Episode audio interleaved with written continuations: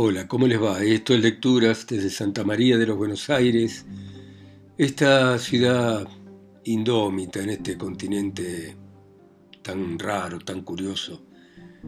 Y vamos a continuar con nuestro lobo estepario del Premio Nobel de Literatura Hermann Hesse, que se ha ido de la ciudad o pueblo donde estaba y ha dejado un manuscrito. Y continúa de esta manera. No pude comprobar en cuanto a la realidad de su contenido los hechos anotados en el manuscrito de Haller. No dudo que la mayor parte es ficción, pero no en el sentido de una invención arbitraria, antojadiza, sino como un ensayo de expresión para mostrar situaciones anímicas vividas bajo la forma de hechos circunstanciales.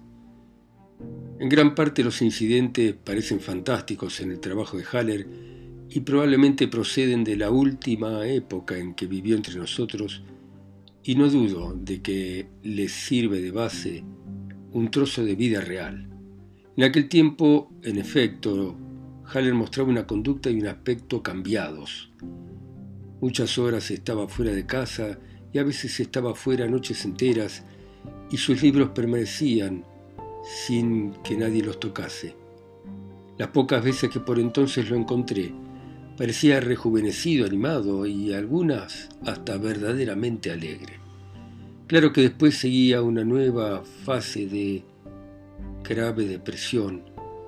Se quedaba días enteros en la cama sin comer y por aquellos días también ocurre un problema violento, podría decirse brutal, con su amante, un escándalo que puso una revolución en toda la casa y por lo cual Haller al otro día le pidió perdón a mi tía.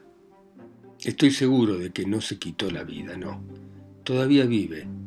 En cualquier lugar sube y baja, sobre sus piernas cansadas, las escaleras de una casa extraña, en alguna parte mira el parqué reluciente del suelo y las cuidadas araucarias.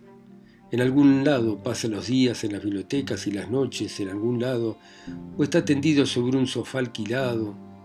Desde alguna ventana oye vivir al mundo y a los hombres y se sabe que está excluido de ese mundo de los hombres, pero no se mata, porque hay un resto de fe que le dice que tiene que terminar con este sufrimiento en su corazón, que es lo que a la postre lo habrá de matar. Yo pienso frecuentemente en él. No me hizo la vida más fácil, tampoco tuvo el don de apoyar o de fomentar en mí lo que es alegre y fuerte, todo lo contrario. Pero yo no soy él. Yo no llevo su clase de vida, sino que yo tengo la mía, una vida pequeña, burguesa, pero segura y llena de obligaciones y deberes. Y de esta manera podemos pensar en él con amistad, con calma, yo y mi tía, la cual sabría contar de él tal vez más que yo, pero eso queda guardado en su buen corazón. En lo que respecta a las notas de Haller, esas maravillosas fantasías, un poco enfermas, pero bellas y llenas de idea, seguramente hubiera tirado con indignación esas hojas si hubiesen caído en mis manos y su autor hubiera sido un desconocido para mí. Pero por mi trato con Harry Haller, las pude en parte comprender y hasta aprobar. Tendría escrúpulos en comunicarlas a los otros si vieran ellas fantasías patológicas de un melancólico pobre y aislado. Pero yo veo algo más en ellas, veo un documento de la época, porque la enfermedad psíquica de Harry Haller, hoy lo sé, no es la quimera de un individuo, sino es la enfermedad del siglo, la neurosis de esa generación a la que Haller pertenece, enfermedad de la cual no son atacadas solamente personas débiles, inferiores, sino justamente las fuertes, las espirituales, las personas que tienen más talento. Estas anotaciones son un intento de vencer la gran enfermedad de la época, no con un medio paliativo, indirecto, sino tratando de hacer a la misma enfermedad el objeto de la discusión. Estas anotaciones literalmente son un paseo por el infierno, un paseo animoso, lleno de angustia, a través del caos de un mundo psíquico en tinieblas, emprendido con la voluntad de atravesar ese infierno, de poder mirar frente a frente el caos y hasta el fin soportar el mal. Unas palabras de Haller me dieron la clave para entenderlo de esa manera. Una vez después de una conversación acerca de la crueldad en la Edad Media me dijo, esos actos no eran crueles en realidad. Un hombre de la Edad Media estaría en contra de nuestra vida actual, no ya como una vida cruel, sino como una vida bárbara y atroz, porque cada cultura, cada época, cada tradición y costumbre tienen un estilo, tienen sus ternuras y sus durezas, sus bellezas y sus crueldades. A veces se consideran ciertos sufrimientos como algo natural, a veces se aceptan ciertos males de manera paciente, la vida del hombre se convierte en dolor, en verdadero infierno, solo donde dos épocas, dos culturas o religiones entran en conflicto. Un hombre de la antigüedad que hubiese tenido que vivir en la Edad Media se habría asfixiado con tristeza, lo mismo que un salvaje se asfixiaría hoy en medio de nuestra vida. Hay momentos en los que toda una generación está extraviada entre dos épocas, entre dos estilos de vida, de tal manera que se pierde la naturalidad, se pierden las normas, se pierde la inocencia y la seguridad. Claro que no todos ven esto con la misma intensidad o de la misma manera. Alguien como Nietzsche tuvo que sufrir la miseria actual con más de una generación por anticipado. Lo que el incomprendido, completamente solitario, hubo de gustar hasta cansarse, hoy lo soportan miles de personas. Muchas veces recordé estas palabras al leer las anotaciones. Harry Haller forma parte de aquellos que se han visto atrapados entre épocas, que han salido de la inocencia y la seguridad. Forma parte de aquellos cuyo destino es vivir los enigmas de la vida, sublimados como tormento e infierno en la propia persona. A mi juicio en eso está el sentido que puede tener para nosotros las anotaciones de Haller y por eso me decidí a publicarlas. Por otro lado, yo no voy a salir en su defensa ni las voy a condenar, que cada lector lo haga según su conciencia. Anotaciones de Harry Haller, solo para locos. El día había pasado de la manera que suelen pasar los días, lo había echado a perder, lo había consumido con mi manera extraña y primitiva de vivir. Había trabajado un rato, dando vuelta a libros viejos, había tenido dolores un par de horas, como suele tenerlo la gente de determinada edad, había tomado algún remedio y me había alegrado de que los dolores se dejasen engañar. Me había dado un baño tibio, había absorbido el calor agradable, había recibido el correo y había hojeado cartas todas sin ninguna importancia, había hecho mi gimnasia respiratoria, dejando la comodidad de la meditación, había salido de paseo un par de horas, había visto en el cielo dibujadas delicadas formas en las nubes. Era muy lindo, igual que la lectura de los viejos libros o el estar tendido en el baño caliente, pero en suma no había sido un día encantador. No había sido un día de placer, un día radiante, un día aventuroso, sino uno de esos días como tienen que ser, por lo visto para mí desde hace mucho tiempo, los días corrientes y normales. Días agradables, llevaderos, tibios, pasables, de un señor descontento de cierta edad. Días sin especiales dolores, sin especiales preocupaciones, sin una verdadera desesperanza o desaliento, días en los cuales uno puede meditar tranquila y objetivamente, sin miedo o sin agitación, hasta la cuestión de si no habrá llegado el instante de seguir el ejemplo del famoso autor de los estudios y sufrir un accidente al afeitarse. El que me hayan gustado los otros días los de los ataques de gota o del dolor de cabeza detrás de los globos oculares, los días malos, transformando toda actividad de la vista y el oído en un tormento, o aquellos días del espíritu que muere, que agoniza, días terribles de un vacío interior y de desesperanza en los cuales, en medio de la tierra destruida por las sociedades anónimas, nos salen al paso, con muecas, la humanidad y la llamada cultura con su brillo de feria, ordinario, común, de hojalata, concentrado todo y llevado al colmo de lo intolerable dentro del propio yo, completamente enfermo. El que le haya sentido placer esos días infernales tiene que estar contento con estos normales y mediocres como el de hoy. Y lleno de agradecimiento se va a sentar frente a la chimenea y va a comprobar al leer el diario de la mañana que no se ha declarado ninguna guerra nueva, que en ninguna parte se ha levantado una nueva dictadura, que no se ha descubierto en política ni en negocios ningún hecho corrupto de importancia especial, ese con agradecimiento va a templar las cuerdas de la lira para cantar un salmo de gratitud, alegre, mesurado, placentero, con el que aburrir a su tranquilo Dios mediocre como anestesiado, y en el ambiente de pesadez tibia de ese aburrimiento medio satisfecho, de esa falta de dolor, se parecen los dos como hermanos gemelos, el monótono y adormilado Dios de la mediocridad y el hombre mediocre, algo entrado en años que entona el salmo amortiguado. Esto de la autosatisfacción es hermoso.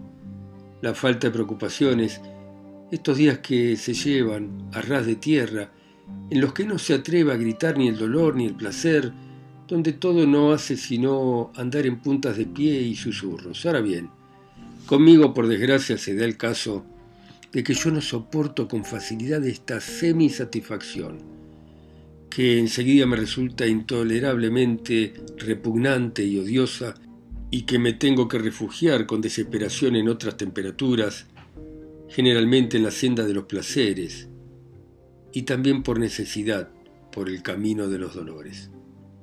Cuando he estado una temporada sin placer y sin dolor y he respirado la insípida soportabilidad de los buenos días, entonces mi alma de niño se llena de un sentimiento de miseria y dolor que el Dios adormecido de la semisatisfacción le tiraría la cara satisfecha la lira arruinada de la gratitud y más me gusta sentir dentro de mí como arde un dolor endemoniado verdadero que esta confortable temperatura de estufa. Entonces en mi interior hierve un afán de sensaciones, de fuertes impresiones, de rabia de esta vida superficial, estéril, degradada y completamente sujeta a normas un deseo terrible de destruir algo, por ejemplo, un almacén, una catedral o a mí, de cometer idioteces, de arrancar la peluca a un par de ídolos respetados, de equipar a unos muchachos rebeldes con el soñado pasaje para Hamburgo, de seducir a una muchacha o de apretarle el pescuezo a representantes del orden burgués social. Porque esto es lo que yo más odiaba maldecía y despreciaba en mi fuero interno. Esta salud, comodidad, este cuidado optimismo burgués, esta bien alimentada y próspera disciplina de lo corriente, normal y mediocre. En esta situación de ánimo, al fin del día, terminaba yo, un día llevadero y tranquilo, y no lo terminaba de la manera normal y conveniente para un hombre un poco enfermo, metiéndome en una cama preparada con una bolsa de agua caliente, sino que, asqueado e insatisfecho por mi poco trabajo, descorazonado, entonces me ponía los zapatos, me ponía el abrigo y me iba a la calle rodeado de oscuridad y neblina para tomar en la hostería del casco de acero eso que los hombres que toman llaman un vaso de vino. Entonces bajaba de esa manera las escaleras de mi guarida, esas penosas escaleras de una tierra extraña, esas escaleras limpias, cepilladas, burguesas de una muy decente casa de alquiler para cuatro familias, junto a cuyo tejado yo tenía mi prisión. No sé cómo es esto, pero yo, el lobo estepario sin hogar, el solitario enemigo del mundo de la burguesía, yo vivo siempre en verdaderas casas burguesas. Debe ser algo sentimental de mi parte.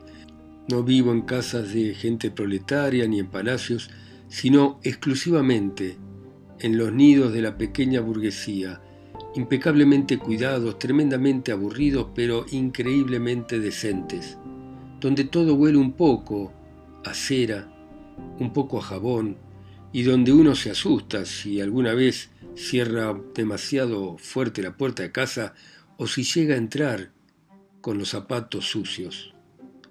Sin duda me gusta esa atmósfera desde que era un niño y mi nostalgia secreta hacia algo así como un hogar me lleva una y otra vez sin ningún tipo de esperanza por estos caminos necios. Así es, y también me gusta el contraste en el que está mi vida, mi vida solitaria, sin afectos, llena de cosas, completamente desordenada, con este ambiente familiar y burgués. Me da placer respirar en la escalera ese olor a limpieza, orden, decencia y cosa doméstica que a pesar de mi odio a la burguesía tiene siempre algo emotivo y me agrada después atravesar la puerta de mi cuarto donde todo termina, donde entre los libros encuentro restos de cigarros y botellas de vino, donde todo es abandono, desorden, donde todo, ideas, manuscritos, libros, está impregnado por la miseria del solitario, por la problemática de la naturaleza humana, por el afán de dotar de un sentido a la vida del hombre que ha perdido el sentido que tenía. Y entonces pasé junto a la araucaria. En el primer piso de esta casa burguesa desemboca la escalera en un pequeño vestíbulo de una vivienda que es seguramente más limpia, impecable y más lustrosa que la demás, porque este pequeño vestíbulo reluce de una manera sobrehumana, es un pequeño y deslumbrante templo del orden. Sobre el parqué, que uno no se atreve a pisar, hay dos pequeños bancos y sobre cada banco una gran maceta, en una una azalea y en la otra una araucaria, un árbol infantil recto, sano, perfecto, y hasta la última hoja de la última rama brilla con una nitidez fresca. A veces cuando creo que no me miran, uso este lugar como templo. Me siento en un escalón, descanso junto a las manos y con devoción miro hacia abajo este jardín del orden, cuyo aspecto emotivo y su soledad ridícula me conmueven el alma de una manera rara. Detrás de este vestíbulo, por decirlo de alguna manera, en la sombra sagrada de esta planta, pienso que hay una vivienda llena de caoba reluciente, una vida de salud, de decencia, de levantarse temprano, de cumplir el deber, de fiestas familiares alegres pero moderadas, de visitas a la iglesia los domingos y de acostarse temprano. Fingiéndome alegre, troté sobre el asfalto de las calles húmedo por la neblina. Las luces de los faroles miraban a través de la opacidad blanda y absorbían el suelo mojado con reflejos difusos. Mis años olvidados de la juventud se me presentaron. Cómo me gustaban aquellas noches frías, turbias, sombrías de fines de otoño y del invierno. Con cuánta avidez aspiraba el ambiente de la soledad y la melancolía andando hasta medianoche en medio de la naturaleza, metido dentro del gabán y bajo la lluvia y la tormenta, solo ya en aquella época también, pero lleno de complacencia y de versos, que después escribía en mi habitación a la luz de la vela, sentado en el borde de la cama. Pero esto ya había pasado. Se había terminado el vino de ese cáliz y ya no me lo volverían a llenar. Tenía que lamentarlo, no. No tenía que lamentar nada del pasado. Tenía que lamentar el ahora, el presente, todas estas horas y días que yo perdía, que yo en mi soledad sufría, que ya no me traía ningún regalo agradable ni ninguna emoción profunda. Pero gracias a Dios, también había excepciones, raras. Había horas que me traían sacudidas ondas y regalos paradisíacos horas demoladoras que extraviado volvían a llevarme junto al palpitante corazón del mundo. Triste y estimulado en lo más íntimo, Traté de acordarme de la última vez que me había pasado algo así. Y había sido en un concierto. Tocaban una antigua música. Entre dos compases de un paisaje de piano tocado por oboes, se me abrió de repente la puerta del más allá, crucé los cielos y lo vi a Dios en sus tareas. Sufrí dolores y ya no había que resistirse en nada al mundo, ni había que temerle, ni había que afirmar todo y entregar a todo mi corazón.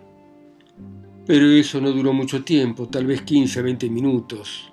Regresó en sueños una noche y desde entonces, a través de los días de tristeza, alguna vez surgía, de una manera furtiva, lo veía cruzar por mi vida durante algunos minutos como una huella de oro, envuelta casi siempre en barro o en polvo, brillar también a veces con chispas de oro, pareciendo que no había de perderse ya nunca y sin embargo se perdía de nuevo en los profundos abismos. Una vez ocurrió a la noche que estando despierto en la cama, empecé a recitar versos, versos hermosos, demasiado únicos, para que yo hubiera podido pensar en escribirlos. Versos que a la mañana siguiente ya no podía recordar y que sin embargo estaban dentro de mí como la nuez sana dentro de su cáscara rugosa. Otra vez vino la visión leyendo un poeta, meditando un pensamiento de Descartes o de Pascal, y aún otra vez surgió estando un día con mi amada, visión que me llevó más adentro de aquel cielo. Ay, qué difícil es encontrar la huella de Dios en medio de la vida que llevamos, en medio de este siglo tan burgués, tan falto de espiritualidad, a la vista de los negocios, las arquitecturas, la política, a la vista de estos hombres. ¿Cómo no iba a ser un lobo estepario? Un pobre ermitaño en medio de un mundo, ninguno de cuyos fines comparto y ninguno de cuyos placeres me llama la atención. En ningún teatro o cine puedo aguantar mucho, apenas puedo leer un diario, rara vez un libro moderno. No puedo entender qué clase de alegría y placer buscan los hombres en los ferrocarriles, en los hoteles, en los cafés repletos de gente que oyen una música pesada, horrible, en los bares y varietés de las elegantes ciudades lujosas, en las exposiciones, en las carreras, en las conferencias para los que necesitan ilustración, en los grandes lugares de deporte. La verdad no puedo compartir ni entender esos placeres que a mí me serían desde luego imposibles de acceder y por los que tantos miles de personas se agitan. Y al contrario, lo que a mí me sucede en las horas raras de placer, lo que para mí es elevación, éxtasis, delicia, eso no lo ama ni lo conoce ni lo busca el mundo, salvo en las novelas. En la vida lo considera una locura. Y si el mundo tiene razón, si estas diversiones en masa, si esta música en los cafés, si estos hombres americanos contentos con tan poco tienen razón, entonces yo no la tengo. Entonces es verdad que estoy loco. Entonces soy un lobo estepario como tantas veces me he llamado. Soy una bestia descarriada en un mundo extraño y que no entiende que ya no encuentra ni su hogar, ni su alimento, ni su ambiente. Bueno, acá estamos a este hombre con esta crisis que no se siente parte de este mundo y que vive un mundo interior y que se siente desajustado. ¿Cuántas veces no? Nos pasa a todos. Bueno, gracias por escuchar ustedes a Gess y su lobo estepario en sus países, ciudades, continentes o islas a través de mi voz acá sola y lejos en Santa María de los Buenos Aires. Chao, hasta mañana.